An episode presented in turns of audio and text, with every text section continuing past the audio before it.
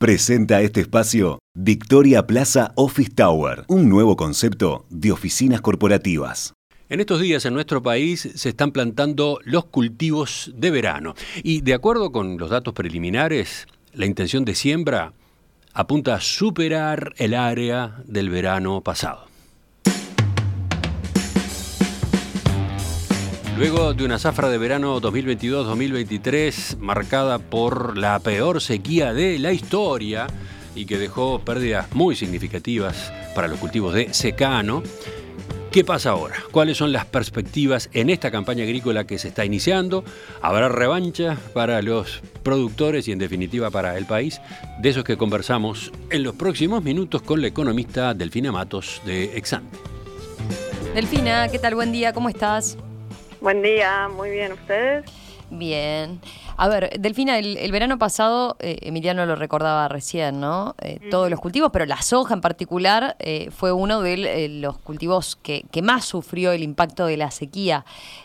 Con ese antecedente, ¿qué estimaciones están manejando para esta campaña en particular? Bueno, la, la expectativa es que el área sembrada con soja tenga un aumento este año. Después del desastre productivo del verano pasado, los pronósticos de buenas lluvias para los próximos meses están alentando estimaciones de aumento de entre 5 y 10% de, de la superficie de soja.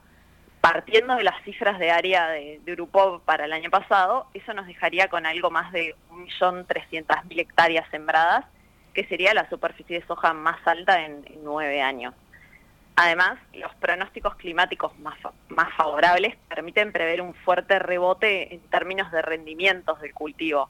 El riesgo que se viene planteando para este verano por parte de los expertos es ahora de exceso de lluvias en Uruguay, pero a priori resulta esperable que, los rendimientos vuelvan al eje de los 2.500, 2.600 kilogramos por hectárea, más del triple que, en la campaña pasada cuando se levantaron unos 700 kilos por hectárea a, nivel promedio país.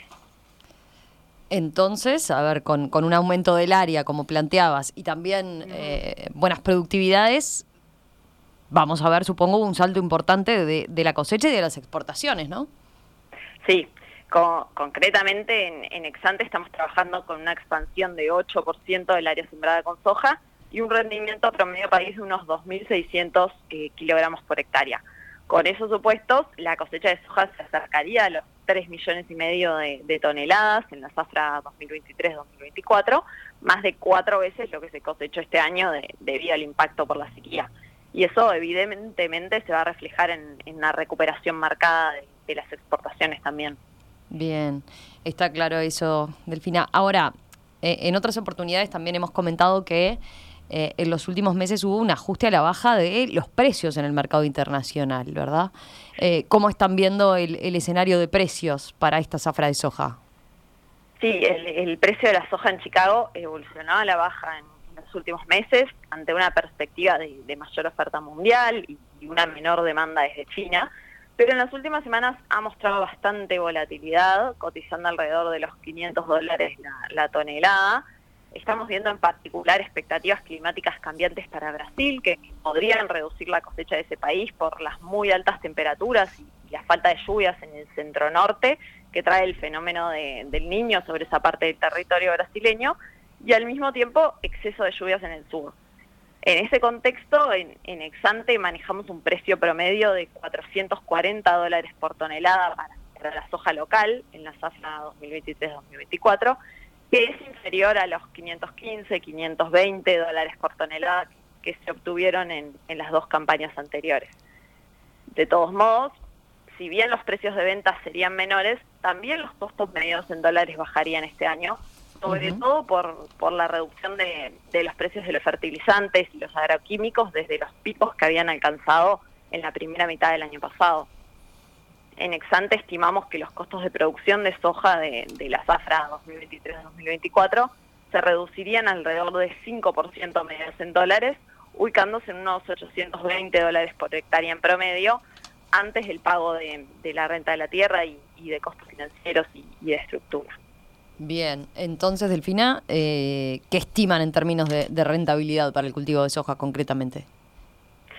Bueno, pese a la baja del precio de venta, la moderación de los costos de producción y sobre todo el rebote de, los rendimientos del cultivo resultaría en una mejora fuerte de, los márgenes en el cultivo de soja después de las pérdidas abultadas de, la campaña pasada. En Exante estamos estimando un margen promedio por hectárea de unos 320 dólares, que es un buen nivel en, una comparación histórica, siempre hablando antes del pago de, la renta de la tierra, de costos financieros y de estructura. Y las perspectivas de, mejores resultados no son solo para la soja, para, para el cultivo de arroz también son alentadoras, aunque el contexto es bien distinto. A ver, vayamos a eso, si te parece, a, las perspectivas para el cultivo de arroz. Eh, ¿Por qué decís que el contexto es distinto? Porque a diferencia de la soja y, de la agricultura de secano en general, al ser el arroz un cultivo de riego, no sufrió mayores impactos por sequía el verano pasado. De hecho, los rendimientos fueron récords en, el verano 2023. Pero las consecuencias de la sequía sí se están sintiendo en esta zafra. De acuerdo con, la Asociación de Cultivadores de Arroz, la ACA, eh, hace algunos meses la intención de siembra era de aumento frente al año pasado, pero la falta de agua disponible para, para riego en las represas hizo que primero se redujera esa intención de siembra a, a unas 160.000 hectáreas es decir, más o menos lo mismo que el año pasado, y finalmente se terminarían implantando, según las últimas estimaciones, cerca de 150.000 hectáreas dada la, disponibilidad de agua para riego. La buena noticia es que casi la totalidad del cultivo se habría sembrado en fecha óptima, por lo que el potencial productivo es bueno. Si asumimos un rendimiento alto, superior a los 9.000 kilos por hectárea, aunque sea algo más bajo que el pico del año pasado, la producción de arroz tendría una caída, pero totalizaría más de 1.350.000 toneladas, que, es un volumen alto en, la comparación histórica. Y otro factor que, es distinto frente al panorama que veíamos para el cultivo de soja es la situación a, nivel de precios. A ver, ¿por qué decís eso? Eh, ¿En qué sentido es distinto lo que está pasando a nivel de precios en el arroz? Bueno, es distinto porque, contrariamente a lo que hablábamos sobre los precios de la soja, las referencias internacionales de precios del arroz vienen subiendo desde el año pasado y tuvieron un impulso adicional en los meses más recientes asociado al, cierre de las exportaciones de India, que, es el principal exportador mundial, ante temores de, escasez de oferta local por, la sequía en ese país. Esto ha llevado a, incrementos de los valores de exportación de la industria local y deja una perspectiva de precios más altos para, para el arroz pagado a los productores, que aguardamos que se fije en torno a los 13 dólares por bolsa de 50 kilos para esta próxima cosecha. Además, al igual que en la soja, los costos de siembra del arroz también habrían bajado en torno a 10% en dólares según nuestras estimaciones, ubicándose en unos 2.000 dólares por, por hectárea en promedio. Entonces, ya para terminar, Delfina, eh, ¿podríamos decir que las perspectivas son buenas en términos de rentabilidad para esta próxima zafra de verano? Sí, eh, antes decía que, esperamos una recomposición significativa de, los márgenes en cultivo de soja y para el arroz, bajo estos supuestos que, recorríamos, nuestras estimaciones en Exante son de un margen promedio que estarían unos 330 dólares por hectárea para los productores propietarios de la tierra y en el entorno de los 200 dólares por hectárea para los que arriendan la tierra, subiendo en ambos casos tras un deterioro el, verano anterior y consolidando así un periodo de unas cinco zafras con, resultados positivos en, este cultivo. Así que, en, definitiva, Romina, todo apunta a una mejor zafra agrícola de, verano 2023-2024, tanto en términos productivos como de resultados económicos. Bien.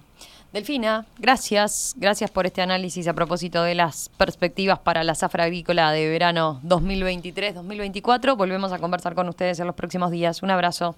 Perfecto, muchas gracias a ustedes. Chau, chau. ¿Querés ver cómo hacemos radio? La mesa y la entrevista central de En Perspectiva se transmiten también en vivo y en video HD a través de enperspectiva.net.